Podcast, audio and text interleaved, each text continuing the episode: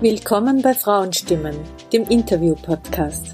Mein Name ist Anita Pitsch und ich bin eine Frau, die mit 49 Jahren zu studieren begonnen hat, als Mutter von drei Kindern und Teilzeit berufstätig. In diesem Podcast geht es um die Stellung der Frau in der Gesellschaft. Es geht um weibliche Expertise und um Vorbilder im Berufs- und Lebensalltag.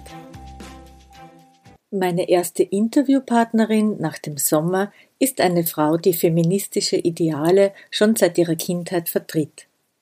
Aus eigener Betroffenheit hat sie begonnen, das Thema Depression öffentlich zu machen. Sie berichtet über eigene Erfahrungen, aber auch über Missstände im System. Was war der Auslöser, öffentlich zu werden? Wie geht sie mit ihrer Depression um? Warum gibt es keine Erfolgsstory und warum braucht es Therapie? Woran erkennt man, dass es sich um Depression handelt und was hat das alles mit Feminismus zu tun? Das hört ihr in dieser Folge. Hallo, liebe Bea. Hallo, danke für die Einladung. Ich freue mich sehr. Ich freue mich auch total und schön, dass du da bist und danke für deine Zeit. Ich möchte heute ausnahmsweise mal ein bisschen anders dich vorstellen. Für diejenigen, die dich noch nicht kennen. Und zwar Beatrice, du bist Kultur- und Geschlechterforscherin. Du schreibst in diversen Medien wie den Standard.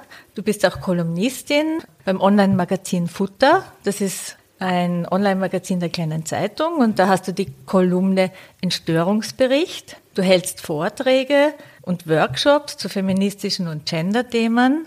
Du hast an der Uni gelehrt und du bist bekannt als die Podcasterin das große Töchter-Podcast, ein feministischer Podcast und auf deinem privaten Insta-Account als Frau Frasel zu Themen der psychischen Gesundheit. Und das ist auch das Thema, über das wir heute sprechen, feministische mentale Gesundheit. Und jetzt wäre gleich meine erste Frage, wann war der allererste Moment, wo du daran gedacht hast, feministisch aktiv zu werden?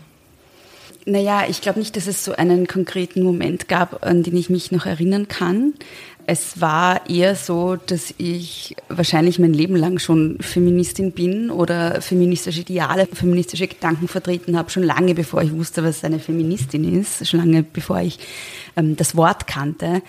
Und ähm, ja, also es war nie so ein konkreter Moment, wo ich irgendwie den Gedanken hatte, ich mag jetzt Feministin sein oder ich mag jetzt feministisch aktiv sein, sondern das hat sich einfach so ergeben, weil ich halt bestimmte Ungerechtigkeiten von klein auf gesehen habe und äh, ein ziemliches Gerechtigkeitsbewusstsein äh, habe und dann irgendwann mal auch das Bedürfnis hatte, was dagegen zu tun. So.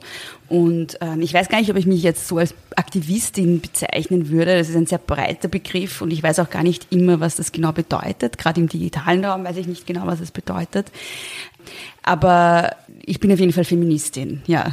Mhm. und ich äh, mache mit den Dingen, die sozusagen mit den, ja, wie soll ich sagen, mit den Kenntnissen und den Talenten, die ich habe, versuche ich das zu tun, was ich kann, wo immer ich bin, so um, mhm. um Geschlechtergerechtigkeit oder eine geschlechtergerechtere Welt herzustellen.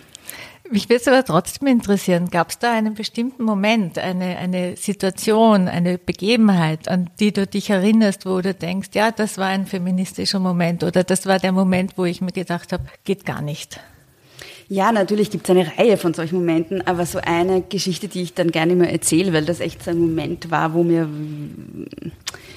was sehr eindrücklich vor Augen geführt wurde, obwohl ich es damals nicht verbalisieren konnte. Das war in der Hauptschule. Ich bin in eine Hauptschule gegangen, ich hatte dort Kochunterricht.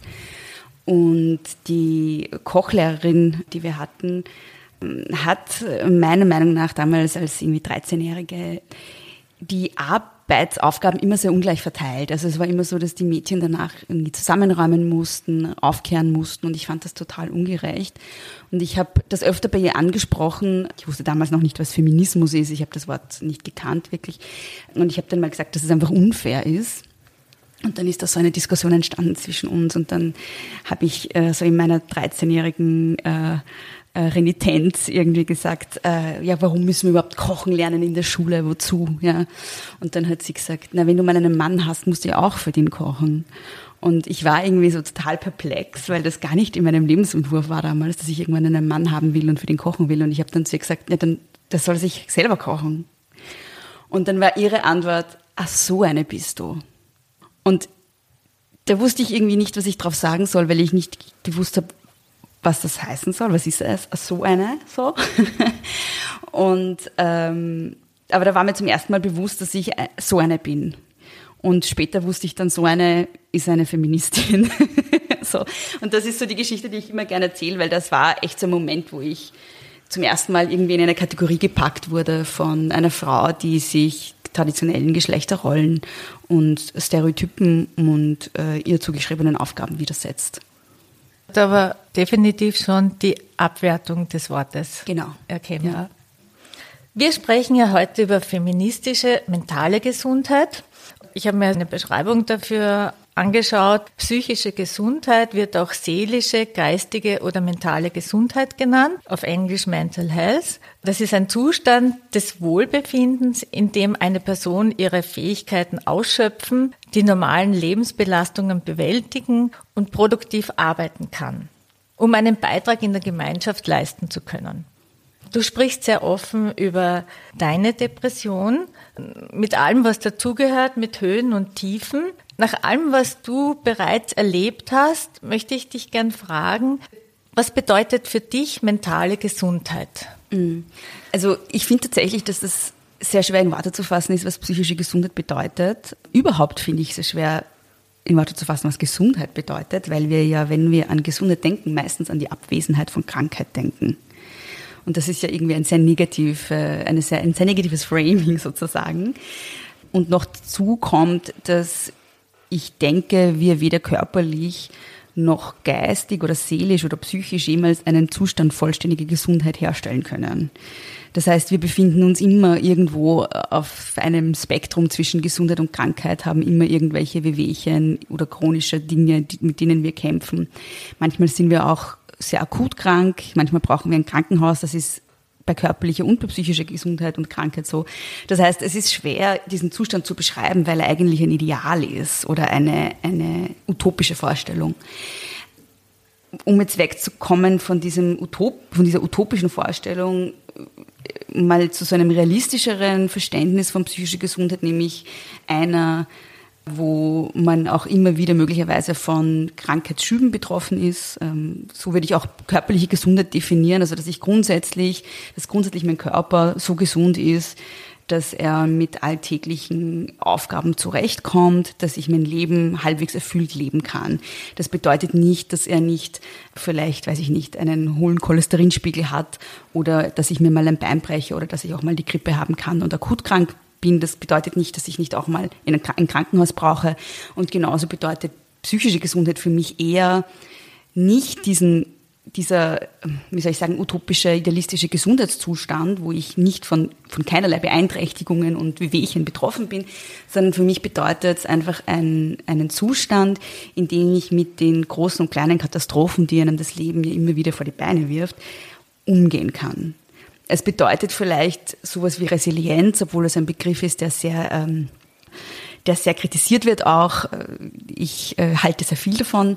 Es bedeutet, dass ich meinen Alltag bewältigen kann. Es bedeutet, dass ich halbwegs zufriedenstellende Beziehungen eingehen kann zu anderen Menschen, seien es platonische oder romantische oder wie auch immer Beziehungen, die ich führen möchte. Es bedeutet, dass ich Aufgaben habe, die ich gerne erfülle und dass ich diese Aufgaben auch erfüllen kann. Also vielleicht, vielleicht ist Zufriedenheit ein besserer Begriff. Zufriedenheit und Lebenskompetenz so mhm. ist, glaube ich, ein, ein mhm. besserer Begriff als psychische Gesundheit.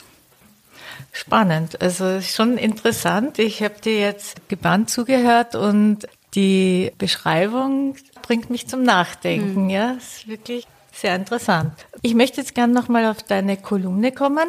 In der Beschreibung zur Kolumne steht, also in der Beschreibung zu deiner Person mhm. steht da, Bea meldet sich als Frau Frasel auf Instagram und Twitter lautstark zu Wort und wurde auf diesem Wege unfreiwillig zur Mental Health Aktivistin. Was ist die Geschichte hinter dieser Unfreiwilligkeit?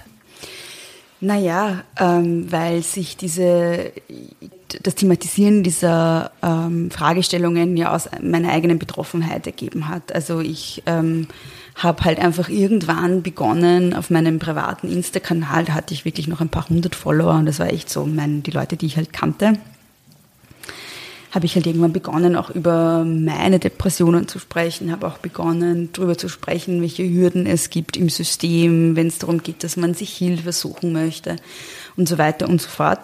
Und es war ja nicht so, dass ich mir jetzt äh, ausgesucht habe, eine Depression zu haben und darüber zu sprechen, sondern das ist halt so passiert. Und leider ist es so in Österreich, aber natürlich auch in vielen anderen Ländern, dass psychische Gesundheit oder der Zugang zu Dienstleistungen im Bereich psychische Gesundheit, zu Gesundheitsdienstleistungen, ähm, sehr hürdenreich ist. Und man kann fast nicht anders, als da irgendwie zur Aktivistin zu werden oder zumindest zu einer Person, die da lautstark darauf hinweist, weil einfach die Missstände so eklatant sind. Und ich bin halt auch eine Person, die ähm, sehr schlecht darin ist, den Mund zu halten. Ähm, ich bin auch eine Person, die sehr oft so eigene Erfahrungen versucht ähm, oder die, die, die systemischen und politischen Aspekte der eigenen Erfahrungen versucht ähm, herauszustreichen und, und nicht nur bei der eigenen Betroffenheit zu bleiben, sondern das eben zu abstrahieren und zu sagen, dass also diese eigene Erfahrung, die ich habe, ist keine Einzelerfahrung, sondern es verweist auf, auf systemische Missstände. Und wenn man, also ich bin halt irgendwie ein zutiefst politischer Mensch. Die Vicky Spielfrau, die Spielmann heißt sie eigentlich, aber auf, auf Social Media heißt sie Spielfrau, die ja auch zu Gast war in einer sehr tollen mhm. Folge bei dir, mhm. hat zu mir mal gesagt, du bist halt einfach ein zutiefst politischer Mensch und das stimmt halt. Also ich kann halt dann nicht meinen Mund halten und so ist es halt da auch passiert, dass ich diese Themen thematisiert habe. Ähm, und da bin ich halt dann so reingerutscht, nicht weil ich so lustig finde, über meine Depressionen zu sprechen, sondern weil es halt irgendwie notwendig war. Ja. Aber gerade eben durch diese Offenheit hast du auch eine große Menge an Menschen dann mittlerweile angesprochen ja. und die sind froh, dass du das tust. Weil du gesagt hast, dass du politisch bist, ist es eigentlich nicht darum gegangen, die Depression öffentlich zu machen, sondern das, was dahinter steht, dass man schlechte Zugänge hat zu Unterstützung. War das der Hauptgrund oder doch auch einfach offen über eine Depression zu sprechen, weil das nicht üblich ist? Ähm, naja, es ist schon mal schwierig zu sagen, dass ich es öffentlich gemacht habe, weil in dem Moment, wo ich darüber begonnen habe zu sprechen, war das Publikum so klein, dass es einfach, dass ich auch in meinem Wohnzimmer darüber reden hätte können. Ähm, also sozusagen das Publikum, und es war damals auch noch ein privat gestellter Instagram-Account, also ein Schloss-Account, wo nicht jeder folgen konnte. Ähm, und das Publikum kam auch erst über dieses Sprechen. So. Ähm, und ich muss auch ehrlich sagen, ich habe mich bis heute nicht dran gewohnt, dass jetzt mehr Leute da sind. Und äh, ich bin da, glaube ich, in manchen Dingen immer noch zu ungeschützt und zu offen. Ähm, oder vielleicht auch nicht, ich weiß es nicht. Auf jeden Fall, äh, ja, bin ich immer noch irgendwie, ähm, fuhrwerke ich auf meinen Social Media Accounts immer noch so, als wären da 200 Leute. Das fällt mir manchmal auf den Kopf. Aber wenn ich drüber nach, also ich kann nicht sagen, worum es mir ursprünglich ging, weil es eben kein öffentlich machen war, sondern ich habe halt einfach über die Dinge gesprochen, die mich betreffen, sowohl im persönlichen als auch im politischen. Und als Feministinnen wissen wir, dass das Private immer politisch ist. Also das ist auch nicht voneinander zu trennen. Und ich würde auch sagen, jetzt geht es mir eigentlich um beides. Also wenn ich drüber spreche, dann mittlerweile ist es so, eben weil ich weiß, dass mein, mein Publikum größer ist, geht es mir meistens eher um die politischen Aspekte. Also ich merke auch, dass ich weniger über so persönliche Dinge spreche sondern eher es gleich auf eine politische Ebene hebe. Aber es passiert auch manchmal, dass ich mich einfach auskotze und, und dann einen sehr persönlichen Text schreibe. Also es ist beides und ich, ich, ich kann auch nicht sagen, dass da irgendeine große Strategie dahinter ist. Ich tue einfach das, was ich für richtig, was ich für richtig empfinde oder was sich richtig anfühlt für mich oder was ich glaube, dass wichtig ist, auch in einem politischen Diskurs. Du hast jetzt eben gesagt, zu Beginn dass es noch nicht öffentlich war. Was war dann der Auslöser, dass du es dann öffentlich gemacht hast? Weil sozusagen zuerst war es nur für deine Freunde mhm. beziehungsweise eine vertraute Gruppe und dann hast du gesagt, und jetzt werde ich öffentlich, mhm. demnach politisch. War, war, Gab es da einen Auslöser? Nein, ich habe einfach irgendwann meinen Account auf öffentlich gestellt, weil ich an feministischen Kampagnen beteiligt war und darüber auch halt sozusagen aufklären wollte. Und, und ich meine, es bringt nichts, wenn man an Kampagnen beteiligt ist und das mit einem Schloss-Account macht, da will man halt die Leute darauf aufmerksam machen, das geht nur mit öffentlichen Accounts. Mhm. Also eigentlich war die feministische Arbeit der Grund, warum ich meinen Account auf öffentlich gestellt habe. Aber das Thema psychische Gesundheit oder psychische Krankheit und vor allem auch so die politischen Komponenten davon ist natürlich als Thema geblieben. Ja, da bist du ja mittlerweile auch Expertin und du bietest ja auf deinem Account immer wieder alle möglichen Informationen an und deine Followerinnen schätzen dich für das. Um nochmal kurz zurückzukommen auf psychische, äh, jetzt weiß ich gar nicht, was ich sagen soll, Erkrankung oder Gesundheit? Was du möchtest. Es gibt eine Studie der Donau-Universität Krems zu Beginn der Pandemie und laut dieser Studie hat ein Viertel der Bevölkerung, also 26 Prozent, an depressiven Symptomen gelitten. Und besonders junge Erwachsene zwischen 18 und 24 waren besonders belastet, auch Frauen. Was sind aktive Sachen, die dir persönlich zum Beispiel helfen? Wie hast du gelernt, mit deiner Depression umzugehen? Also ich glaube, die Studie war die letzte, die jetzt rausgekommen ist von der Donau-Universität Krems. Es gab mehrere hintereinander. Und das war die, glaube ich, die im Jänner 2021 rausgekommen ist, wenn mich nicht alles mhm. täuscht. Und ähm, da wurde eben festgestellt, dass der Anteil von jungen Menschen, die an Depressionen erkrankt sind, von 5% 2019 auf 50% 2021 gestiegen ist und eben auch Frauen waren sehr stark betroffen. Da können wir vielleicht später nochmal drüber sprechen, weil das ist, finde ich, auch ein sehr relevantes Thema, auch jetzt im Zuge der Corona-Pandemie oder überhaupt. Also warum sind Frauen und Männer unterschiedlich von psychischen Erkrankungen betroffen? Aber ja, ich kann jetzt nicht ein, äh, ein ähm, wie soll ich sagen, ein Geheimrezept äh, auspacken, wie man mit Depressionen umgeht. Ähm, es gibt da auch irgendwie keine große Erfolgsstory zu erzählen. Es ist halt so, dass man Therapie braucht, meistens. Ähm, ich bin schon sehr lange in Therapie. Ich habe verschiedene Therapieformen noch ausprobiert. Ich war immer wieder in Krankenhäusern, weil es so schlimm wurde, dass es nicht mehr auszuhalten war.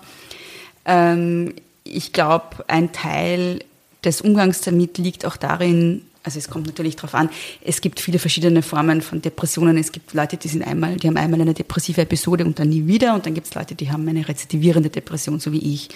Und das bedeutet, dass ich einfach in meinem Leben immer wieder depressive Episoden haben werde.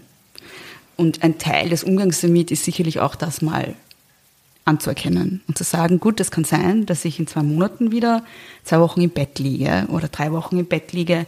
Es kann sein, dass ich wieder mal ein Krankenhaus brauche. Es kann sein, dass ähm, es mir wieder wesentlich schlechter geht und ich nicht mehr arbeiten kann eine Zeit lang. Das ist sehr schwer, das mal zu schlucken, aber es ist ja auch bei einer chronischen körperlichen Erkrankung so, dass ich damit rechnen muss, dass Episoden immer wieder kommen ähm, oder dass es immer wieder schlimmer und dann wieder besser wird. Also ich halte auch wenig davon, bei, gerade bei chronischen psychischen Erkrankungen dann zu versuchen, so eine Erfolgsstory zu erzählen, dass man sagt, so ja, ich war depressiv und jetzt geht mir wieder super gut. Ähm, natürlich hören und sehen wir die Menschen meistens dann, wenn es ihnen gerade halbwegs gut geht. Also ich bin gerade sehr stabil, mir geht es gerade relativ gut. Ich habe äh, mit, immer wieder mit großen Schwierigkeiten zu kämpfen an verschiedenen Fronten, aber ich kann das im Moment ganz gut handeln. So. Ich weiß aber, dass es wieder kommen kann. Und ich mag den Leuten auch nicht erzählen, dass ich jetzt alles hinter mir habe. Ähm, das ist nicht so, das wäre gelogen. Und dafür braucht es halt Gesundheitsversorgung, dafür braucht es PsychotherapeutInnen, dafür braucht es auch PsychiaterInnen. Manche Menschen brauchen auch Medikation, um damit klarzukommen. Ähm, man muss halt sich auch sozusagen auf den Weg machen, um zu schauen, was funktioniert bei mir. Und dann kann man das Ganze natürlich auch noch äh, unterstützen mit so Dingen wie äh, regelmäßig Sport machen. Man weiß, dass das gerade bei leichten und mittelschweren Depressionen auch ganz gut helfen kann. Äh, und überhaupt zu versuchen, ein gesundes Leben zu leben und sich zu schützen. Ähm, für mich zählt da auch dazu, dass ich sehr sehr penetrant auf meinen Schlaf achte. Also ich weiß einfach, dass ich dass es für mich total wichtig ist, dass ich genug Schlaf habe und dass, wenn ich mal unausgeschlafen bin, ich sofort, ähm, dass, also ich merke halt einfach, dass ich dann total leicht wieder in eine depressive Episode reinkippe. Ähm, es bedeutet für mich halt aber auch, dass ich zum Beispiel nicht fortgehe oder dass ich auch keinen Alkohol trinke oder, so, oder halt nur irgendwie einmal im Jahr zu Silvester ein Gläschen Sekt oder so. Also ich ähm, bin da mittlerweile sehr rigoros, wenn es auch um meinen Lebensstil geht, weil ähm, ich einfach weiß, welchen, welche Auswirkungen das auf meine psychische Gesundheit hat. Also man muss halt dann auch, ähm, wie auch bei einer körperlichen Erkrankung, äh, gewiss, auf gewisse Dinge halt auf, einfach auch verzichten, wenn man ähm, lebensfähig bleiben möchte. So. Also das heißt auch sehr bewusst auf seinen Körper achten? Genau, ja. Also bei mir ist es, wie gesagt, hauptsächlich der Schlaf. Also ich, ich bin mhm. jemand, der neun Stunden Schlaf braucht. Und äh, das ist sehr viel. das ist vor allem sehr viel, wenn man ein hohes Arbeitspensum hat, so wie ich. Aber ich musste wirklich darauf achten, weil wenn ich irgendwie weniger als acht Stunden oder so habe, dann merke ich, es beginnt zu bröseln. Und ähm, ja, ich, ich bin auch ein sehr introvertierter Mensch. Ich kann zum Beispiel nicht lange große Menschengruppen aushalten und das sind dann alles Sachen, auf die ich mittlerweile sehr gut achte. Und dann merke ich, äh, ich kann ein Leben führen, mit dem ich zufrieden bin. Ähm, was für mich auch sehr wichtig ist, ist, dass ich ähm, weil das halt auch was ist, was ich in depressiven Phasen sehr leicht mache, ist mich zu isolieren. Was wichtig ist, ist, dass ich meine Sozialkontakte pflege, dass ich meine Freundschaften pflege. Ähm, das sind alles so protektive Faktoren, die, die, die einen schützen davor, dass es nochmal so schlimm wird. Und dann natürlich, wie gesagt, äh, auch eine professionelle Betreuung. Das ist natürlich immer sozusagen das Erste und das Wichtigste. Woran erkennt man, dass es eine Depression ist? Also woran erkennt man, dass man einen Arzt aufsuchen sollte? Hm. Ja, das ist sehr schwierig. Natürlich gibt es da in der Diagnostik äh, ein paar äh, Kriterien. Also wenn du zu einem Arzt oder einer Psychiaterin, einem, einem Therapeuten gehst, die haben halt so einen Kriterienkatalog.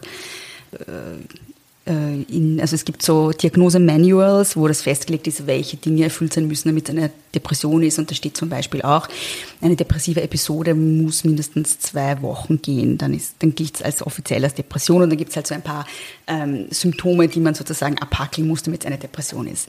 Jetzt ist das natürlich ein bisschen schwierig, weil es handelt sich bei psychischen, also psychische Erkrankungen sind ja nicht wie, weiß ich nicht, wie ich es vorher gesagt habe, ein hoher Cholesterinspiegel, wo ich irgendwie eine Zahl habe und weiß, so ungefähr soll es sein und das ist zu hoch, sondern mhm. das ist ja eigentlich nichts, das man so ganz objektiv feststellen kann. Und dann kommt noch dazu, das ist jetzt die Kulturwissenschaftlerin in mir, dass solche Diagnosen ja auch immer kulturell spezifisch und historisch spezifisch sind. Also wir haben im Laufe der Zeit verschiedene psychische Erkrankungen festgeschrieben gehabt, die es jetzt nicht mehr gibt. Äh, es kommen neue dazu. Es werden Dinge als Krankheiten definiert, die davor nicht als Krankheiten definiert waren. Also es ist ein bisschen schwierig. Aber ich würde grundsätzlich sagen, ähm, in dem Moment, wo eine Person darüber nachdenkt, dass sie vielleicht zu einer Therapeutin gehen sollte, ist auf jeden Fall der Moment erreicht, wo sie zu einer Therapeutin gehen sollte. Weil wir haben nicht das Problem, dass Menschen ähm, zu früh zum Arzt oder zur Therapeutin gehen, sondern es gibt eher das Phänomen, dass Menschen in psychischen Krisen, mit psychischen Belastungen, mit psychischen Erkrankungen, wie immer man das nennen möchte, zu spät sich Hilfe suchen. Zu einem Zeitpunkt, wo sich manche Symptome vielleicht schon chronifiziert haben, wo sie vielleicht schon so schlimm sind, dass es sehr massive Maßnahmen braucht. Ähm, das heißt, in dem Moment, wo man darüber nachdenkt, sich Hilfe zu holen, sollte man sich Hilfe holen.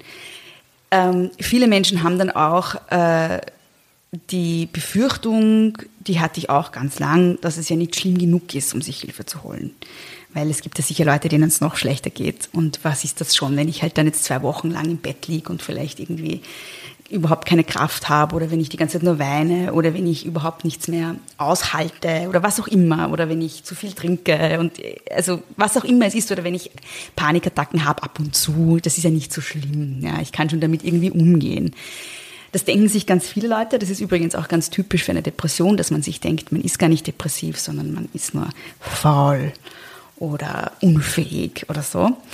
Ähm, und man hat diese Hilfe gar nicht verdient oder es ist nicht schlimm genug die Wahrheit ist, ähm, sozusagen, wenn man dann zu einem Therapeuten oder zu einer Therapeutin geht, wird keiner sagen, es ist nicht schlimm genug. Ähm, eine Therapeutin hat zu mir mal gesagt, das eigene Leid ist immer 100 Prozent. Es ist nicht vergleichbar mit anderem Leid. Und in dem Moment, wo jemand Hilfe sucht, soll er sie auch kriegen.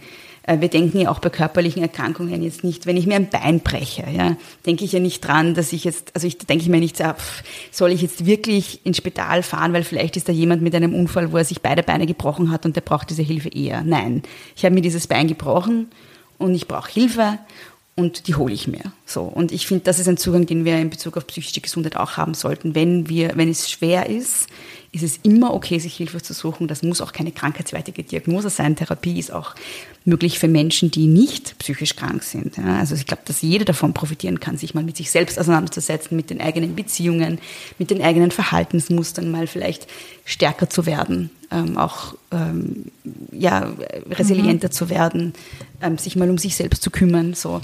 Also es ist nie, egal wer jetzt hier zuhört und sich denkt, ja, vielleicht hätte ich auch schon mal Hilfe suchen sollen, do it. Und wenn man dann im Laufe der Therapie irgendwann draufkommt, gut, es gibt jetzt nichts Akutes mehr abzuarbeiten, dann wird man die Therapie eh beenden. Aber es ist nicht so, dass ein Therapeut einen dann wegschickt, weil er sagt, tut mir leid, deine Depression ist nicht schwer genug. Ja, das wird nicht passieren. Was mhm. schon passieren wird in Österreich leider, und das liegt am System, ist, dass man halt möglicherweise keinen Therapieplatz findet. Aber das mhm. ist vielleicht etwas, was wir später auch noch besprechen werden. Ja, genau. Du gehst offen mit deiner Depression um wie wir hier jetzt auch hören. Äh, du öffnest einen Raum dafür, dass Leute so sein dürfen, wie sie sind. Und du bist auch meiner Meinung nach ein großes Idol für viele Menschen. Du zeigst dich schwach, was aber auch schon wieder eine Stärke ist. Was ist für dich Schwäche? Schwäche. Ah. Schwäche ist für mich, hat für mich, also meine Idee von Schwäche hat nichts mit der, ähm, mit, damit zu tun, was äh, in, in unserer Gesellschaft ähm, äh, so als Schwäche gilt. Ähm, es ist eigentlich so ziemlich genau das Gegenteil davon. Schwäche bedeutet für mich, ähm, sich nicht zu zeigen, sich nicht zeigen zu können, es bedeutet sich, wobei das ist auch falsch, weil das liegt natürlich auch immer an den Strukturen, in denen man sich befindet, aber ah, es ist, glaube ich, leichter zu sagen, was Stärke ist. Mhm. Stärke ist für mich nämlich, ähm, bei sich selbst zu sein, zu sagen, was zu sagen ist, äh, auch äh, möglicherweise damit zurechtzukommen, nicht gemocht zu werden dafür, dass man sagt, was zu sagen ist. Stärke bedeutet Verletzlichkeit. Ähm, es bedeutet, mich hinzustellen und zu sagen, das bin ich, so bin ich, ähm, mich zu zeigen und ja, ähm, es bedeutet, Dinge zu tun trotz Angst. So, ich glaube, das sind so die wesentlichsten Punkte. Du bezeichnest dich ja selbst als Arbeiterkind. Mhm. Du bist die erste in deiner Familie, die Matura hatten. Mhm. Und du sagst, du bist auch nicht die letzte. Mhm. Äh, in Bezug auf mentale Gesundheit bzw. ärztliche Versorgung haben Arbeiterkinder weniger Zugang zu Maßnahmen für mentale Gesundheit. Was hast du persönlich bemerkt? Gab es da eine konkrete Situation in deinem Leben, wo du weniger Zugang hattest als andere Kinder? Naja, also ich glaube, man muss insgesamt sagen, dass ähm, wir in Österreich das Problem haben, und ich sage dazu wieder nicht nur in Österreich, aber ich kann jetzt halt nur von Österreich sprechen, dass eben ein Großteil der Therapie, die angeboten wird, privat zu bezahlen ist, weil es einfach viel zu wenig kassenfinanzierte Plätze gibt. Das ist eher ein Thema, das auch jetzt medial besprochen wurde, eben weil im Zuge der Corona-Krise ja noch mehr Menschen Bedarf haben, ähm, einen Therapieplatz brauchen und keinen kassenfinanzierten Therapieplatz bekommen. Und da liegt sozusagen das Problem begraben das Problem, dass eben Menschen, die armutsbetroffen sind oder Menschen, die äh, halt nicht ausreichend verdienen, um sich einen Platz leisten zu können, eben keinen Therapieplatz kriegen. Ähm, eine Therapiestunde in Wien kostet so zwischen 80 und 120 Euro. Das sind so die Standardpreise, je nachdem, was man braucht und wo man hingeht. Und äh, wenn man das zu einem normalen Intervall macht, also einmal in der Woche, ist man schnell mal bei 400 Euro in der Woche, die das kostet äh, 400 äh, Euro im Monat, Entschuldigung, äh, einmal in der Woche, die das kostet. Ähm, es gibt viele Menschen, die sich das nicht leisten können. Wenn es dann so ist, dass man noch dazu Medikation braucht, äh, hat man das zusätzliche Problem, dass es sehr wenig PsychiaterInnen mit Kassenverträgen gibt. Vor allem die guten sind alle privat. Äh, das hat man in anderen Bereichen auch. Aber beim Psychiater habe ich halt das Problem, dass ich äh, den so, weiß ich nicht, ein, zweimal im Monat auch noch dazu aufsuchen muss. Dann muss ich zu den 400 Euro nochmal 200 Euro für meinen Psychiater dazu zählen. Und dann habe ich noch das dritte Problem, ähm, das haben nicht so viele Menschen, aber das sage ich jetzt auch noch dazu, dass äh, manche Psychopharmaka zum Beispiel auch nicht von der Kasse bezahlt werden. Also ich habe äh, ja eine sehr lange Geschichte auch hinter mir äh, an Ausprobieren, welches Antidepressivum wirkt. Und es gibt eine ganze Reihe an neueren Antidepressiva, die die Kasse nicht bezahlt. Und äh, ich habe einmal Brintelix genommen, das ist der Wirkstoff Vortioxetin. Ähm, das, das wird von der Kasse beispielsweise nicht übernommen. Das ist das einzige äh, Antidepressivum auf dem Markt, das auch gegen die kognitiven Einschränkungen wirkt, die eine Depression mit sich bringt. Und ich habe das eine Zeit lang genommen und da kostet eine Packung 130 Euro. Das sind 28 Stück drin. Das heißt, äh, zu den 400 Euro, die die Therapie kostet und den 200 Euro, die der Psychiater kostet, muss ich im schlimmsten Fall dann noch so 130 Euro für meine Medikamente zahlen. Da gibt es Menschen, die verdienen das ja gar nicht richtig, im Monat. Richtig, so. Mhm. Ähm, das heißt, wir haben ein Problem. Mhm. Ich finde, das Wichtigste ist mal, sind mal die Therapieplätze. Da müssen einfach die Kontingente nicht nur erweitert, meiner Meinung nach sogar aufgehoben werden. Ähm, es muss einfach möglich sein, dass ein Mensch, der Therapie braucht, diese auch bekommt, ohne dass er ein halbes Jahr darauf wartet. Ähm, also es haben ja schon mal nicht alle Therapeuten Therapieplätze, Kassentherapieplätze, weil die TherapeutInnen auch sehr schlecht bezahlt werden für diese Kassentherapieplätze und deshalb auch oft nicht leistbar ist oder nicht rentabel ist, überhaupt diese Plätze anzubieten und schon gar nicht nur solche Plätze. Also meistens haben die halt dann nur ein paar und dann ruft man dort an und dann sagen die, nein, ich habe leider keinen Platz und dann sagen die, ja, in zwei Monaten können sie wieder anrufen, wenn man Glück hat. Äh, bei mir, die Wartezeit, die mir genannt wurde, als ich begonnen habe, Therapie zu suchen, war ein halbes Jahr mindestens. Also das war die geringste Wartedauer. Da war ich schon in einer akuten Krise und mir wurde gesagt, sechs Monate. In sechs Monaten kriege ich Hilfe und die längste Warteliste waren zwei Jahre. Ähm, das sind so die Zahlen, die mir genannt wurden. Ähm, ich gehe mal davon aus, dass die Situation jetzt gerade durch Corona nicht besser wurde. Und ähm, es ist natürlich auch jetzt von Bundesland zu Bundesland unterschiedlich, weil, weil das, das Angebot auch unterschiedlich ist. Aber insgesamt lässt sich sagen, dass es da viel zu wenig Angebot gibt und vor allem viel zu wenig kostenloses Angebot. Und das trifft natürlich die, die sich nicht leisten können. Da müsste ich jetzt fast eine Frage vorziehen. Mhm. Was wünschst du dir da von der Politik? Ja, es gibt eine ganze Reihe von Dingen, die ich wichtig fände. Also das erste wäre tatsächlich, tatsächlich ein Aufheben der Kontingentierung der Kassenplätze. Das heißt, dass ähm, man tatsächlich dann, wenn man sie braucht, Hilfe kriegt und zwar niederschwellig und kostenfrei. Ich glaube, dazu wäre es notwendig, dass es so, so ähm, ja, wie soll ich sagen, ähm, zentrale Anlaufstellen gibt, ähm, die diese, diese kassenfinanzierten Plätze dann vergeben. Also, dass ich, wenn ich einen Schnupfen habe, weiß ich, ich kann, oder was weiß ich, wenn ich irgendwas Körperliches habe, weiß ich, habe ich meinen Hausarzt, zu dem ich gehen kann. Und genauso bräuchte es auch so psychotherapeutische Anlaufstellen, weiß ich nicht, ein Zentrum in jedem Bezirk oder was auch immer, wo ich hingehen kann und sagen kann, ich brauche Therapie, wo sind gerade Plätze frei und dann kriege ich diesen Platz. Sowas bräuchte es, ähm, um diese kassenfinanzierten Plätze dann zu verteilen. Aber grundsätzlich finde ich es eben wichtig, dass, ähm, dass diese Kontingentierung auf, aufgehoben wird. Ähm, was dann neben diesen Anlaufstellen meiner Meinung nach auch notwendig wäre, ist ein, äh, eine bessere Bezahlung von PsychotherapeutInnen, weil wenn die alle Plätze sozusagen kassenfinanziert zur Verfügung stellen, muss die Kasse natürlich auch ausreichend zahlen, diese TherapeutInnen. Das ist leider auch nicht gegeben aktuell.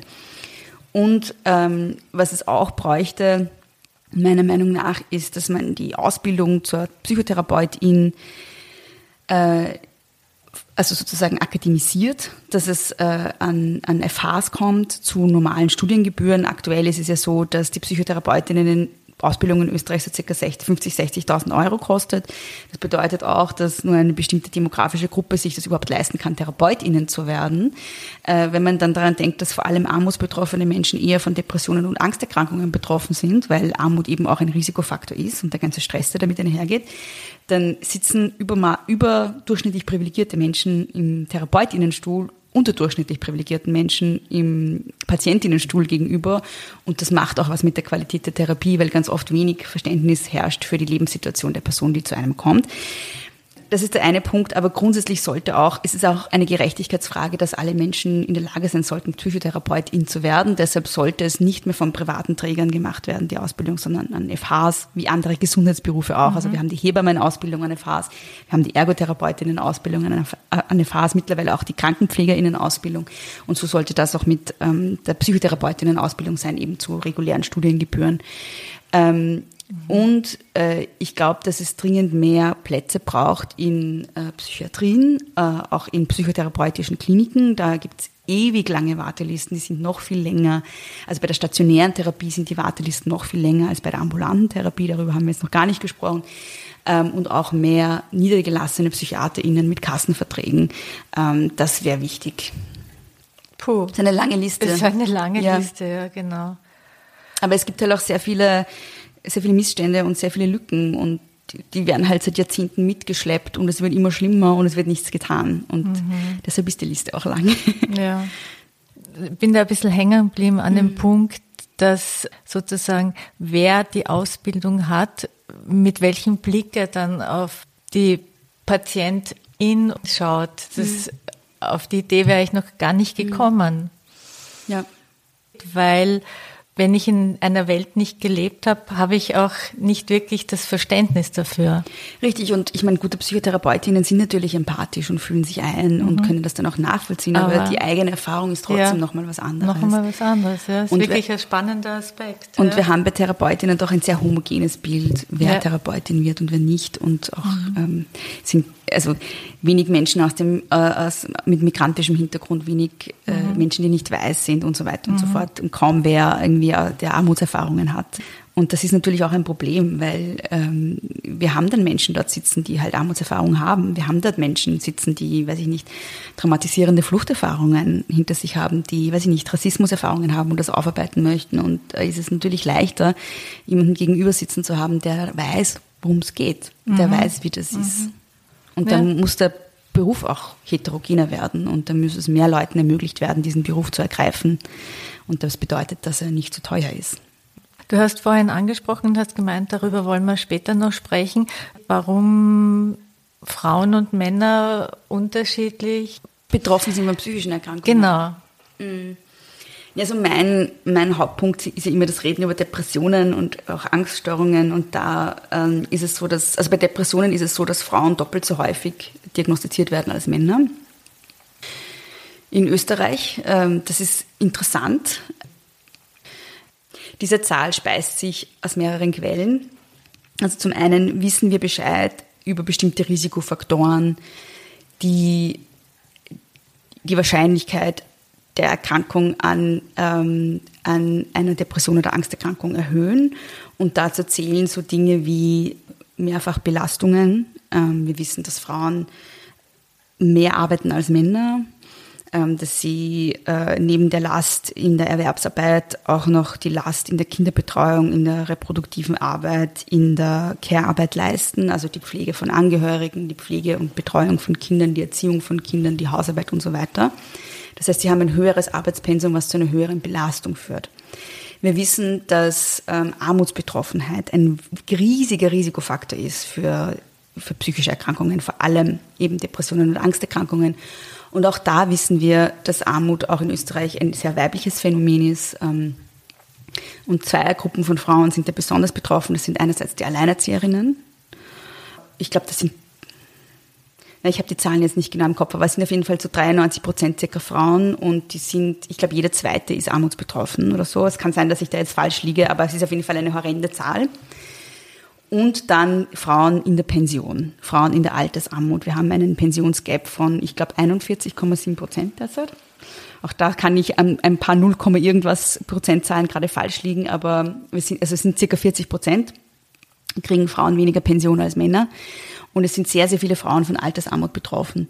Und da ist es dann nicht weiter, nicht sonderlich überraschend, dass die Anzahl an Frauen mit Depressionen höher ist. Aber natürlich fallen dann auch so Dinge rein wie die höhere Betroffenheit von äh, sexueller Gewalt, die höhere Betroffenheit von Gewalt im häuslichen Bereich, die natürlich auch zu Traumatisierungen führen kann, die wiederum zur Entwicklung von psychischen Erkrankungen führen kann. Ähm, Was auch interessant ist, ist, dass wir wissen, dass Menschen in prekären und atypischen Beschäftigungsverhältnissen eher Depressionen entwickeln. Also das sind auch Risikofaktoren. Auch da sind Frauen häufiger betroffen. Also es gibt eine Reihe an Dingen, die das Patriarchat mit sich bringt, die Frauen betreffen in ihrer ökonomischen Unabhängigkeit, die sie auch äh, oder in ihrem, in ihrem ja, ökonomischen Sein, die sie auch in ihrer psychischen Gesundheit betreffen. Ähm, das heißt, das ist gekoppelt.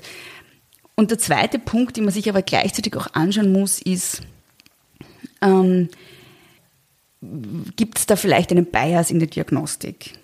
Das heißt, wir wissen auch von körperlichen Erkrankungen, dass Männer seltener zum Arzt gehen als Frauen. Mhm. Das heißt, es kann durchaus sein, dass einfach auch viele Männer, die an Depressionen und Angsterkrankungen leiden, nicht erfasst sind.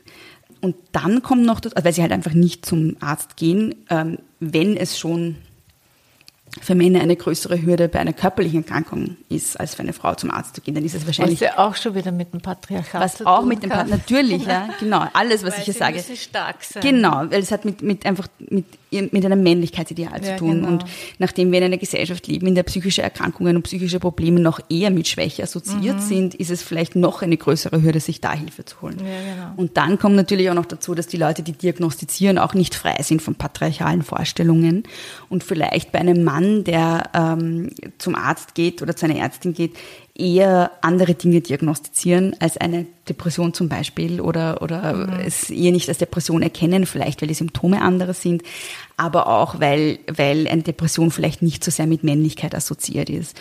Und wir wissen ja auch ähm, aus der Gendermedizin, dass Frauen ähm, eher mit psychischen Erkrankungen ähm, diagnostiziert werden als Männer, auch dann, wenn sie körperlich krank sind, äh, weil es halt immer noch so dieses Klischee gibt der Frau, die halt psychisch irgendwie labil ist und hysterisch ist, sage ich jetzt unter Anführungszeichen. Mhm, mhm. Da gibt man eher mal äh, Psychopharmaka ähm, und sagt, das ist psychosomatisch. Und bei Männern ist es genau umgekehrt. Man weiß, dass, ähm, dass psychische Erkrankungen dann auch eher für körperliche gehalten werden, ähm, weil äh, psychische Erkrankungen an und für sich eher mit Weiblichkeit assoziiert ist. Also das sind alles Sachen, die da reinspielen in diese Zahl und alles hat mit dem Patriarchat zu tun. Ich möchte jetzt ein bisschen ein anderes Thema noch ansprechen, und zwar Hass im Netz. Hm.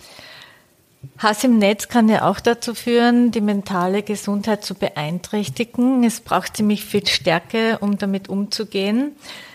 Du hast sie. Es gibt gerade ein aktuelles feministisches Beispiel, äh, Verena Altenberger. Sie hat auf ein sexistisches Hassposting im Bezug auf ihre Rolle im Jedermann aufgrund ihrer kurzen Haare sehr souverän gekontert. Was fühlst du als Feministin, wenn jemand öffentlich sagt, hört auf, mich auf mein Äußeres zu reduzieren und man bekommt trotzdem hunderte Hassmails? Äh, das klingt jetzt vielleicht ernüchternd, aber nicht viel. Ich fühle nicht viel, weil das eh, ich finde das schon ein bisschen abgefreut. Das ist eh Daily Business. Auch für mich, also dass ich, ich kriege täglich Nachrichten von äh, Männern oder von antifeministischen Accounts, wo ich beschimpft werde für mein Äußeres. Also das ist für mich jetzt nichts mehr Außergewöhnliches. Ähm, das ist äh, traurig, aber, aber es zeigt halt, wie wichtig die Arbeit ist, die wir machen. Mhm. Es, ist, ich, es ist eine ernüchternde Antwort, aber ähm, das ist leider immer noch so in einem rechtskonservativen Land, wenn man sich als Feministin hinstellt und für Frauenrechte eintritt, dass man von allen Seiten angeschossen wird. Ähm, ja. Einfach nur um des Themas wegen. Ja, weil man an und für sich eine Provokation darstellt. So. Mhm.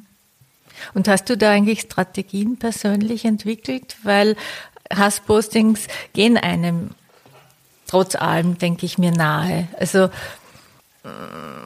auch, auch wenn man sozusagen vom, vom Kopf her denkt, ja, das hat jetzt nichts mit mir zu tun, bin jetzt eine Projektionsfläche mhm. vielleicht, mhm. aber ich denke mir, also das ist mein, mein Gefühl, dass man darüber nachdenkt oder betroffen ist trotzdem. Also wie, wie bist du damit oder wie gehst du damit um? Ich muss ehrlich sagen, dass mich diese sexistischen Sachen überhaupt nicht mehr betreffen. Also ich bin da wirklich sehr abgebrüht. Was mich sehr betroffen macht und sehr belastet sind so diese also ist die Tatsache, dass halt auch linke Bubbles und feministische Bubbles nicht davor gefeit sind und dass es da sehr viel gegenseitige Zerfleischung gibt und sehr viel mhm. gegenseitiges Anprangern und Leute irgendwie wie die Sau durchs Dorf hetzen auf Twitter oder Instagram. Das ist das, was mich belastet. Also das finde ich furchtbar und dafür. Also ähm, aus den eigenen Reihen. Genau und dafür habe ich keine Strategien noch gefunden oder keine sehr gute Strategie. Aber ich kann nur sagen, ich habe extra Therapie nur dafür, also um, um damit umzugehen. Ähm, und eine Sache, die ich mit meiner Supervisorin und Therapeutin, die da nur in diesem Bereich übrigens arbeitet, also die, die lebt davon, dass sie ähm, dass sie Leute betreut, die mit so Empörungsstürmen umgehen, mit so Callouts, Shitstorms und auch Hass im Netz, also all, all das, was sich so an Grauslichkeiten im Internet ansammelt. Und äh, die äh, betreut hauptsächlich Frauen, das ist auch bezeichnend, oder fast nur, glaube ich. Und ähm, die ist die absolute Expertin dafür. Und ich habe mit der so ein Bild erarbeitet, das ähm, mir etwas hilft. Ähm, das ist einerseits, ja, einerseits so ein Bild von von einer Figur, die vor mir steht, die heißt Frau Frasel, im Gegensatz zu mir, ich bin die Bär. Also ich versuche so ein bisschen zu dissoziieren von, von ähm, der Person, die ich nach außen zeige und der Person, die ich tatsächlich bin. So fast wie ein bisschen wie eine Kunstfigur. Und wenn dann diese Angriffe kommen, dann stelle ich mir vor, dass diese Angriffe diese Person, diese Persona, diese Kunstfigur treffen und nicht mich. Mhm. Und ich stelle mir das so vor wie so eine Pappfigur die so draußen steht. Und das ist wirklich so eine zweidimensionale Pappfigur, weil das ist ja auch genau das, was die Leute sehen. Die sehen ja nicht mich, sondern halt das, was sie unter mir verstehen oder eine Projektionsfläche oder eine Idee, die sie von mir haben. Keiner dieser Menschen kennt mich, ja. Die Leute, die mich kennen, machen bei sowas ja nicht mit so, weil die kennen mich ja als dreidimensionale Person und wie ich wirklich bin.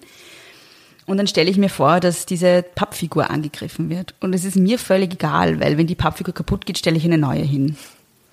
Ja, das ist mega cool. Und ich, und die Pappfigur steht manchmal nah an mir dran und manchmal stelle ich sie auch vor die Tür und dann mhm. sitze ich in meiner Wohnung und trinke Tee und dann wird diese Pappfigur beschossen. Und es berührt mich nicht. Ja. Das ist die Vorstellung, die ich habe. Und das zweite, der zweite Satz, und ich habe da gestern noch ein Insta-Posting dazu gemacht, das zweite ist ein Satz, der mir immer wieder eingeschossen ist und der so wichtig ist für mich jetzt, das ist der Satz, ich stehe nicht zur Verfügung. Ja, das habe ich gelesen. Es, es war ein cooles Posting. Ich stehe dafür ja. einfach nicht zur Verfügung. Mhm. Ähm, ich bin kein Watschenbaum, ich bin keine Projektionsfläche, äh, ich bin kein, äh, kein, weiß ich nicht, Sau, die ihr durch, durchs Dorf treiben könnt, weil ihr euch mhm. irgendwas nicht passt an mir oder weil ich irgendwas gesagt habe, was euch aufregt ich stehe nicht zur Verfügung. Und ihr könnt euch gerne an dieser Pappfigur abarbeiten, aber ich gehe dabei Tee trinken. Sehr gut. Äh, da wäre gleich das nächste Thema Digital Detox. Mhm. Wie Schwieriges oft, Thema, ich bin ja, süchtig. Ja. Wie oft schaffst du das Handy wegzulegen? Nie. Nie. ich bin da total schlecht darin ähm, und äh, ich habe das tatsächlich nur in Phasen gemacht, wo es mir so schlecht ging wegen Social Media, dass ich nicht mehr aus dem Bett gekommen bin. Mhm. Äh, da habe ich dann alles deinstalliert und es weggelegt. Ähm, aber ich versuche jetzt, ähm, dass ich mir Zeiten suche, die auch vor allem mit ähm, persönlichen Kontakt zu tun haben. Also dass ich in den Phasen, wo ich von Menschen umgeben bin, die mir wichtig sind, das Handy nicht in die Hand nehme. Es gelingt mir noch nicht immer, aber das ist, glaube ich, ganz wichtig, einfach auch so, um dieses falsche Fremdbild, das andere von einem haben im Internet, mit einem echten Fremdbild zu ersetzen. Mhm.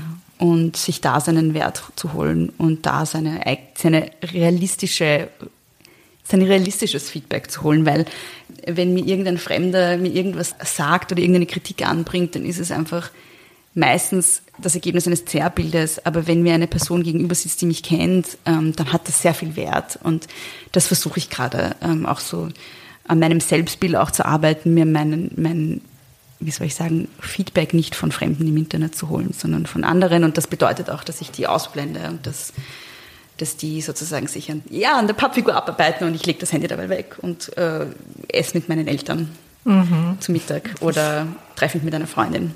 Ja. Sehr gut. Sag, was hat Feminismus und mentale Gesundheit eigentlich miteinander zu tun? Ja, eine Sache habe ich ja eh schon sehr detailliert auch besprochen, dass, dass, dass Männer und Frauen halt unterschiedlich betroffen sind. Mhm. Ähm, äh, das ist ein feministisches Thema. Das hat mit dem Patriarchat zu tun, mit patriarchalen Verhältnissen, mit unterschiedlicher Verteilung von Ressourcen wie Zeit oder Geld. Es hat mit Geschlechterrollen zu tun, mit Stereotypen, Geschlechterbildern. Es hat mit Traumatisierungen zu tun, die äh, die patriarchale Gewalt folgen. Ähm, aber ich glaube auch, äh, das ist äh, vielleicht ein bisschen eine altmodische Vorstellung von Feminismus. Ich, ich bin ja auch ähm, sehr vom Ökofeminismus beeinflusst. Und ähm, der Ökofeminismus sagt ja auch zum Beispiel, dass äh, Naturzerstörung auch was mit patriarchalen Werten zu tun hat. Also dass die Natur quasi parallel zu, ähm, zum weiblichen Körper unterdrückt wird. So. Es wird zusammengedacht. Und ähm, mein Denken ist insofern auch vom Ökofeminismus beeinflusst, als dass ich sagen würde, dass das Patriarchat einerseits eben so ganz viel mit einer unterschiedlichen Ressourcenverteilung zu tun hat. Also für mich hat Feminismus ganz sehr viel mit Umverteilung zu tun auch. Aber andererseits hat es eben auch mit bestimmten Werten zu tun, nach denen wir leben. Und das bedeutet für mich, dass Feminismus eben auch beinhaltet, dass ich, wie wir das vorher besprochen haben, dieses Konzept von Schwäche und Stärke hinterfrage und dass ich sage, nein, Verletzlichkeit ist Stärke. Dass ich sage, also all das, was sozusagen Frauen zugeschrieben wird, was Mädchen zugeschrieben wird, das ist was, was wir, all diese Eigenschaften, die im Patriarchat unterdrückt werden auch, die die zugunsten von Eigenschaften, die man Männern zuschreibt, unterdrückt werden. Also wir alle leben in einer Gesellschaft, wo es darum geht, dass wir ganz viel leisten müssen, dass wir stark sein müssen, dass Gefühle nichts verloren haben im offenen Raum, äh, im, im öffentlichen Raum zum Beispiel, solche Dinge. Und für mich hat Feminismus sehr viel damit zu tun, das umzudrehen und zu sagen, nein, wir sollten alle mehr Mädchen sein. So. Also das ist ja eben so das Schimpfwort. Du bist ein Mädchen. Ja, dann sollten wir alle sein. Also wir sollten alle verletzlich sein. Wir sollten alle mehr uns spüren und andere äh, mehr empathisch sein, mehr emotional vielleicht auch sein, manchmal nicht immer nur rational sein, sondern Empathie und Vernunft ähm, austarieren. So, ähm, wir sollten ja äh, achtsam miteinander umgehen. Das sind für mich alles feministische Werte. Das ist vielleicht etwas, was so im aktuellen feministischen Diskurs untergeht und vielleicht habe ich da auch eine andere Position als viele. Aber es gibt ein ganz tolles Gedicht von Eve Ensler, das heißt I'm an emotional creature. Und da geht es darum, dass wir eben genau, das, das sagt sie diesen Satz, ähm, wir sind, also ich sage das jetzt auf Deutsch ungefähr übersetzt, dass wir alle mehr Mädchen sein sollten. Ja. Und alle mehr in Kontakt zu uns selber und zu anderen kommen sollten. Und ja, äh, das ist für mich auch feministisches Programm. Wir sind jetzt schon fast am Ende unseres Interviews. Liebe Bea, wann ist für dich der Moment, wo du denkst, das hat sich gelohnt oder es hat sich gelohnt? Ah, Ma.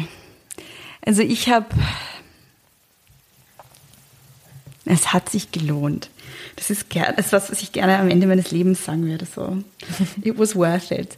Ähm, ich denke mir das jedes Mal, wenn ich eine Nachricht kriege von einer Person, die mir schreibt, danke Bea, ich bin jetzt in Therapie gegangen und ohne dich hätte ich das nicht geschafft. Und das sind echt Nachrichten, die ich ganz oft kriege und ich freue mich jedes Mal irrsinnig. Und das Zweite, was ich ganz oft kriege, ist, ich bin durch dich zur Feministin geworden, weil du das alles so niederschwellig kommunizierst, weil ich, wenn du sprichst, verstehe, was du sagst, weil du nicht urteilst. Und das ist genau das, was ich möchte. Und das freut mich total, wenn dann Leute sagen, damit kann ich was anfangen und ich bin jetzt Feministin und ich bin total sensibilisiert jetzt auf dieses oder jenes Thema. Letztens hat mir eine Person geschrieben, dass sie in der in, in, in der HR, also Human Resources arbeitet und jetzt einfach nur mehr Frauen einstellt. Ähm, weil sie einfach gemerkt hat, auch äh, durch meinen Podcast, dass, also plötzlich wurde sie sensibel drauf, dass da fast nur Männer arbeiten und sie hat das dann versucht umzudrehen. Und das sind so Momente, wo ich mich freue, wenn ich merke, dass ich Leute dazu inspirieren kann, dass sie in ihrem kleinen Wirkungskreis was ändern. Sei es in einem feministischen Sinne, aber auch für sich selbst, wenn es um psychische Gesundheit geht. Und ähm, das ist das, was, wo ich dann das Gefühl habe, gut, ich kriege zwar die ganze Zeit urviel Scheiße ab, aber es lohnt sich. Das denke ich auch, ja. Ja. Super. Liebe Bea, vielen Dank. Danke dir, das war total nett. Ich habe jetzt noch zwei Fragen ja, an dich und mhm. du weißt ja, die berühmten Würfelfragen ja, ja, kommen auch noch. Und zwar, das sind diese Unterstützungsfragen, die ich auch immer wieder dann auf Insta poste. Und da habe ich folgende Fragen an dich.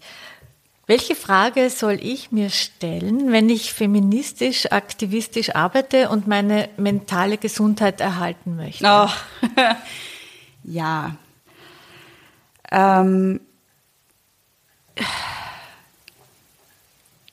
paradoxerweise würde ich, würde ich aktuell dazu raten, es nicht online zu machen. Ich würde, weil, weil das Klima dort so vergiftet ist und es so, ähm, so ein, ein, ein, eine Schlangengrube ist, irgendwie fast, würde ich sagen. Oder es ist so, also die, die soziale Medien bringen das halt mit sich, dass, dass, ähm, dass Diskurse oft sehr emotionalisiert und wütend verlaufen. Das bringen auch die Algorithmen mit sich. Ähm, und deshalb würde ich eher dazu raten, dich zu fragen, was ist so das Thema, das mich am meisten berührt? Was ist so das Thema, womit ich mich beschäftigen möchte? Das kann jetzt sein, was weiß ich, Lohngerechtigkeit oder Schwangerschaftsabbruch oder was auch immer. Und dann würde ich mir überlegen, welche Gruppen gibt es, die dazu arbeiten. Und dann würde ich mich mit denen vernetzen und da was tun. Also sozusagen im On-Offline-Leben. Ähm, ich glaube, dass das auch wesentlich zufriedenstellender ist, als ähm, online mit Leuten zu streiten. Ich glaube, dass es viel mehr ähm, viel gesünder ist, weil weil man auch unmittelbarer äh, ein Ergebnis sieht ganz oft. Also man ist da mit anderen Menschen in Kontakt, man sieht, wie man anderen helfen kann ganz oft. Und das wenn man online aktiv ist, ist es oft so ein, ich baller was raus in den leeren Raum und dann kriege ich halt urviel Shit ab und dann werde ich wieder von anderen Feministinnen kritisiert, weil ich dieses und jenes nicht mitgedacht habe oder weil sie da und da anderer Meinung sind. Und von Antifeministen werde ich sowieso kritisiert und lächerlich gemacht. Aber es gibt kein Erfolgserlebnis sozusagen. Ja, es gibt ab und zu Leute, die sagen, das hat mir geholfen, aber ich sehe keine unmittelbaren Auswirkungen meiner Arbeit. Man stellt halt Dinge in den Raum. So. Und deshalb glaube ich, dass dass es offline mehr bringt, auch für einen selbst und für die psychische Gesundheit. Und ich würde tatsächlich auch versuchen, mich nicht so zu sprageln. Also wirklich schauen, was ist das eine Thema, das mich berührt. Ich glaube, ich halte sehr viel im Feminismus von solidarische Ressourcenverteilung. Ich glaube, es bringt mehr, wenn, ähm, ich nehme jetzt wieder die zwei Beispiele her, wenn die Susi was zum Thema Lohngerechtigkeit macht und die Roberta was zum Thema ähm, Schwangerschaftsabbruch, als wenn beide versuchen, beides zu machen ähm, und dabei auslaugen, sich auslaugen und, und einen Burnout haben. Also äh, ja, Ressourcenverteilung. Und ähm, was, glaube ich, auch wichtig ist, ist, ähm, es, also sich bewusst zu machen, dass es auch ein feministischer Akt ist, äh, als Frau im Patriarchat sich um sich selbst zu kümmern und Grenzen zu setzen und zu sagen, so Dinge wie ich stehe nicht zur Verfügung, ähm, auch darauf zu achten, dass man genug Zeit hat, sich zu erholen, dass man nicht ähm, kaputt geht, weil das bringt niemandem was. Ähm, das sind so die Dinge, die ich, glaube ich, raten würde. Mhm. Die zweite Frage wäre, welcher eine Tipp zu ja. feministischer mentaler Gesundheit kann hilfreich sein für die Nutzung auf Social Media? Jetzt hast du gerade gesagt, offline sein am besten, aber wenn man jetzt sozusagen mhm. wirklich Social Media nutzt, welcher eine Tipp kann hilfreich sein? Durchatmen, äh, sich nicht mitreißen lassen, von Shitstorms, von Empörungsströmen, von emotionalisierter Debatte, sondern durchatmen, ähm, nachdenken tatsächlich, nicht emotionalisiert irgendwas rausballern, sondern nachdenken, ähm, Dinge von mehreren Seiten betrachten. Eh das, was ich vorhin gesagt habe, so diese Mischung aus Vernunft und Empathie halte ich für sehr wichtig auf Social Media ähm, mitdenken, dass das Gegenüber ein echter Mensch ist, Empathie, gleichzeitig äh, versuchen, ein, eine, eine Faktenlage von mehreren Seiten zu verstehen und sich abzugrenzen. Das ist, glaube ich, wichtig. Nicht in dem Moment dann mit, mitzumachen in irgendwelchen, also es ist immer so eine Mob-Mentalität online und ich finde, es ist ganz wichtig, sich davon abzugrenzen und zu sagen, ich muss da jetzt nicht mitmachen. Mhm. Und ich kann mich da jetzt abgrenzen davon, ich kann jetzt mein Handy mal für zwei Stunden abdrehen und drüber nachdenken. Und dann kann ich immer noch Dinge kritisieren, aber vielleicht auf eine empathischere und vernünftige Art und Weise. Auch einen Würfel? Ja. So, ich den ganz groß. Mhm. so. Bitte schön. Und ich muss jetzt würfeln. Ja, genau. Okay. Ich habe die vier gewürfelt. Die vier. Mhm. Inwieweit hängen patriarchale Strukturen mit feministischer mentaler Gesundheit in Zusammenhang? Diese Frage haben wir beantwortet. Habe ich beantwortet. Soll ich nochmal? Ich würfel ja, nochmal. Genau. Eins. Eins. Wie kritikfähig ist Feminismus innerhalb der eigenen Bubble auf Social Media? Das hast du auch gerade beantwortet. Ah, Irgendwo, ja, ganz gell? schwierig, ganz schwierig. Also ich glaube, dass das sehr wenig, glaube ich, sehr wenig kritikfähig und ich glaube, dass sich da sehr autoritäre Strukturen teilweise auftun und sehr wenig Diskurs und da muss man dagegen halten mit Empathie und Vernunft. Sehr gut. Nochmal? Noch einmal, okay, gut. Ja, dreimal, genau. Nochmal die vier, na dann sechs. Sechs. Was ist deiner Meinung nach das dringendste frauenpolitische Anliegen? Boah, das sind lauter so große Fragen, wo ja. ihr wirklich da zwei Stunden drüber reden könnt. Das habe ich mir gedacht, ja. Das dringendste ist ähm, der Kampf gegen Frauenarmut. Ich glaube, dass ähm, das, ja, oder, oder um es allgemeiner zu fassen, ähm, ökonomische Gerechtigkeit. Ich glaube, das ist das Wesen, das ist, glaube ich, ein Knackpunkt für ganz viele andere Sachen, weil sobald Frauen den gleichen Zugang oder das gleiche Geld haben wie Männer, dann können sie sich halt auch ganz viel mehr leisten. Dann haben wir auch nicht mehr so diese Ungleichheiten in Sachen psychische Gesundheit. Dann haben wir in ganz vielen Bereichen nicht mehr diese Ungleichheiten, weil sie, weil dann Zugang zu ganz vielen Ressourcen anders ist. Ja, in einer kapitalistischen Gesellschaft ist natürlich Geld ganz oft der Schlüssel. Und da haben wir solche frappanten Ungleichheiten in Sachen Lohngerechtigkeit, aber auch in Sachen Vermögensverteilung, eben Pensionsverteilung und so weiter und so fort. Also ich würde tatsächlich sagen, Feminismus ist ein Verteilungskampf und äh, das Wichtigste ist die ökonomische Gerechtigkeit. Ein drittes Mal noch. Einmal noch. Achso, das eine Mal war, war die vier, die genau, wir schon hatten. Gut, genau. zwei. zwei. Ja, da ist die Frage, gibt es derzeit feministische Selbsthilfegruppen für mentale Gesundheit? Meines Wissens nein. Aber das wäre doch mal eine gute Idee, sowas aufzuziehen. Mhm. Da werde ich drüber nachdenken. Ja, super. Vielen herzlichen Dank, liebe Bea. Vielen lieben Dank dir. Ich habe jetzt noch Frage, ja, weil du gesagt hast, gerade den ökonomischen Zugang und Frauenarmut erwähnt hast und du hast ja den Große Töchter Podcast und du finanzierst dich ja durch es ist Followerinnen? Genau, es ist Community finanziert über Steady, genau. genau. Das ist so ein Programm, wo man monatlich freiwillig zahlen kann, wenn man das möchte. Mhm. Genau. Ja, und da wollte ich dir die Möglichkeit geben, dass du hier auch einen Aufruf machst, dass du uns erzählst, wann deine nächste Podcast-Folge rauskommt, was das Thema sein wird vielleicht. Ja, weil ich bin auch der Meinung, dass guter Content sollte auch unterstützt werden und ich, ja, denke mir, dass hier jetzt eine gute Gelegenheit dafür ist. Dankeschön. Ja, das mache ich natürlich gerne, obwohl ich sehr schlecht bin im Werben. Also Ganz grundsätzlich könnt ihr mir folgen auf, also unter Frau Frasel auf Twitter und Instagram. Das sind auch diverse Links dann in der Bio, im Linktree zu finden. Äh, mein Podcast heißt Große Töchter Podcast. Den könnt ihr überall abonnieren, wo es Podcasts gibt oder hören unter große Moment, große Töchter-podcast.at mit zwei S und OE. Und äh, wer sich das dann anhört und findet, dass es äh, Content ist, den er gut findet und den er gern bezahlen würde, also wie gesagt, es steht allen frei zur Verfügung, das ist mir auch ganz wichtig. Aber wenn ihr äh, den Podcast unterstützen wollt, dann könnt ihr das unter steadyhq.com slash große Töchter Podcast, auch mit zwei S und UE. Und da gibt es verschiedene Abos, die man sozusagen abschließen kann. Also das billigste ist sozusagen drei Euro im Monat. Und dann gibt es auch noch bestimmte Goodies, die man sich aussuchen kann. Zum Beispiel ein Patriarchat anzünden Feuerzeug oder eine Mailtierstasse, die sehr beliebt ist, oder ein, ein Schlüsselband, wo drauf steht, äh, mehr, mehr große Töchter in Schlüsselpositionen. Und ja, so könnt ihr mich unterstützen. Und wenn ihr einfach nur hören wollt, dann freue ich mich auch. Und ja, ich glaube, das ist so alles, was man sagen kann dazu. Vielen Dank. Danke dir. Ich weiß, die heutige Folge war sehr lang, aber ich konnte beim besten Willen keines der Themen weglassen. Dazu waren sie viel zu interessant und wichtig. Darum fasse ich mich jetzt auch kurz. Das war Frauenstimmen, der Interview-Podcast mit Anita Pitsch. Alle Infos findet ihr in der Beschreibung zur Folge. Vielen Dank fürs Zuhören. Wenn euch das heutige Thema gefallen hat, dann empfehlt den Podcast doch weiter oder teilt die Folge auf Instagram oder Facebook. Bis zum nächsten Mal.